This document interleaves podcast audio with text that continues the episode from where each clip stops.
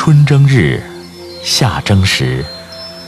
立夏时节，草木繁茂，万物并秀。静水鲤鱼，流水虾。麦浪连绵，夏风摇。稻花俊秀，细雨绕。窗边一帘绿，生动满屋檐。拿铁磨牙时刻二零一六声音巨献，拿铁味道幻夏珍藏版光盘上线，把初夏的声音带回家。关注微信公众号“拿铁磨牙时刻”，回复“光盘”二字，让你喜欢的声音陪你夏夜每一个凉风拂面的日子。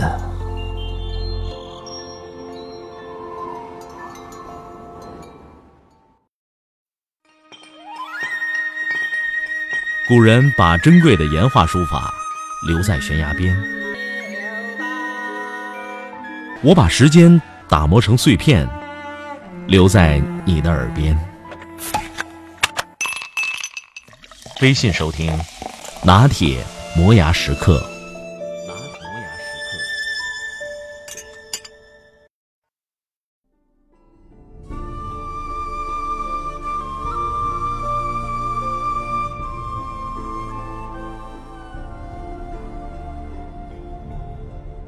有朋友问：“如果你能穿越，最喜欢回到哪个朝代？”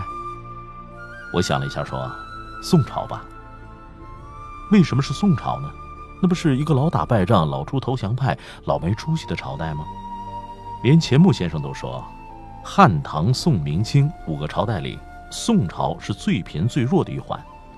专从政治制度上来看，也是最没有建树的一环。其实我想说的是，强大就值得向往吗？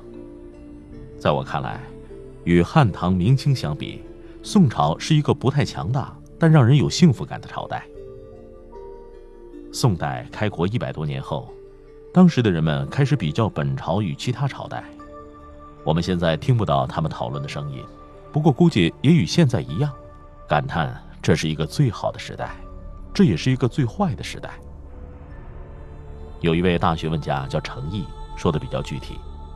他总结本朝超越古今有五件事儿：一是百年没有内乱；二是开国之后四位皇帝都比较开明；三是改朝换代的时候兵不血刃，没有惊扰民间；四是一百年里没有诛杀过一位大臣；五是对周边的蛮族采取怀柔政策。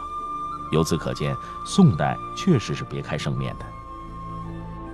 宋代的皇帝对知识分子很尊重，看着实在讨厌了就流放，流放了一段时间，突然想念了再召回来。文人之间也吵架，但大多不会往死里整。王安石搞变法的时候，司马光在大殿上跟他吵，之后司马光被贬到洛阳，埋头编写《资治通鉴》，编累了就写一封公开信骂王安石。王安石看了，也写公开信回骂。宋代对商人很宽松，在汉朝的时候，商人要穿特别颜色的衣服，不能坐有盖子的马车。到了唐朝还是这样，而且商品交易只准在政府规定的官市中进行。到了宋朝，这些规定都不见了，商人子弟可以考科举当官，文人们都不太在意自己的商人家庭背景。朱熹就曾很得意地回忆说，他的外祖父是一个开酒店做零售的商人，当年可有钱了。政府对集市贸易的控制也完全开放了，老百姓可以在家门口开店经商。各位日后再看电视剧，看到老百姓随地摆摊做生意的场景，那都是宋朝以后的景象。如果电视剧演的是汉唐故事，你大可以写微博去嘲笑一下编剧。宋代的文明水平达到前所未有的高度。中国古代的四大发明，除了造纸术之外，其余三项——指南针、火药、活字印刷术——均出现于宋代。台湾学者许卓云研究发现，宋元时代中国的科学水平达到极盛，即使与同时代的世界其他地区相比，中国也居领先地位。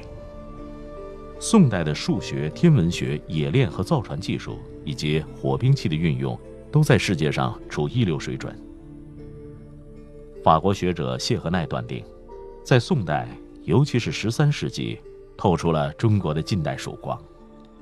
南宋灭亡之后，蒙古人统治了中原九十八年，之后又有明清两朝，其高压专制制度远远大于宋朝。更糟糕的是，实行闭关锁国政策，国人的格局从此越来越小，文明创新力也几乎丧失殆尽。简单说到这里，你知道我为什么愿意穿越回宋朝了吧？跟汉朝比，宋朝没有内乱；跟唐朝比，宋朝更加繁华舒适；跟明清比，宋朝更开放平和；跟当代比，宋朝没有空调、汽车和青霉素，也没有三聚氰胺的牛奶。其实，人生如草，活的，就是从容两个字。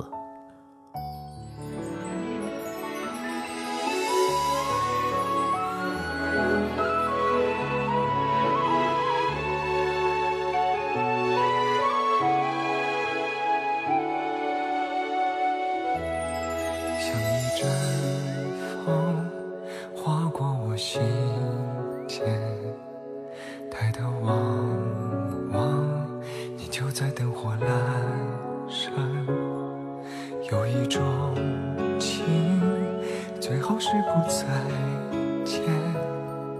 岁月辽阔，咫尺终究是在天涯，剪不断这无休的牵挂，挥不下那纠缠的誓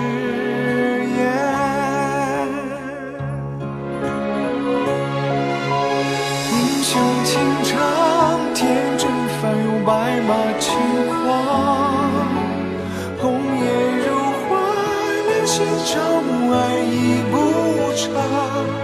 烈的血与天下，不在乎半世繁华，都逃不开命运挣扎。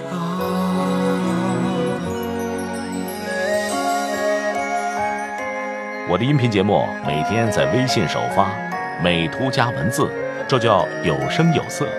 你可以边看边听，微信搜索。拿铁磨牙时刻，关注我，每天都会第一时间做好听的节目给你。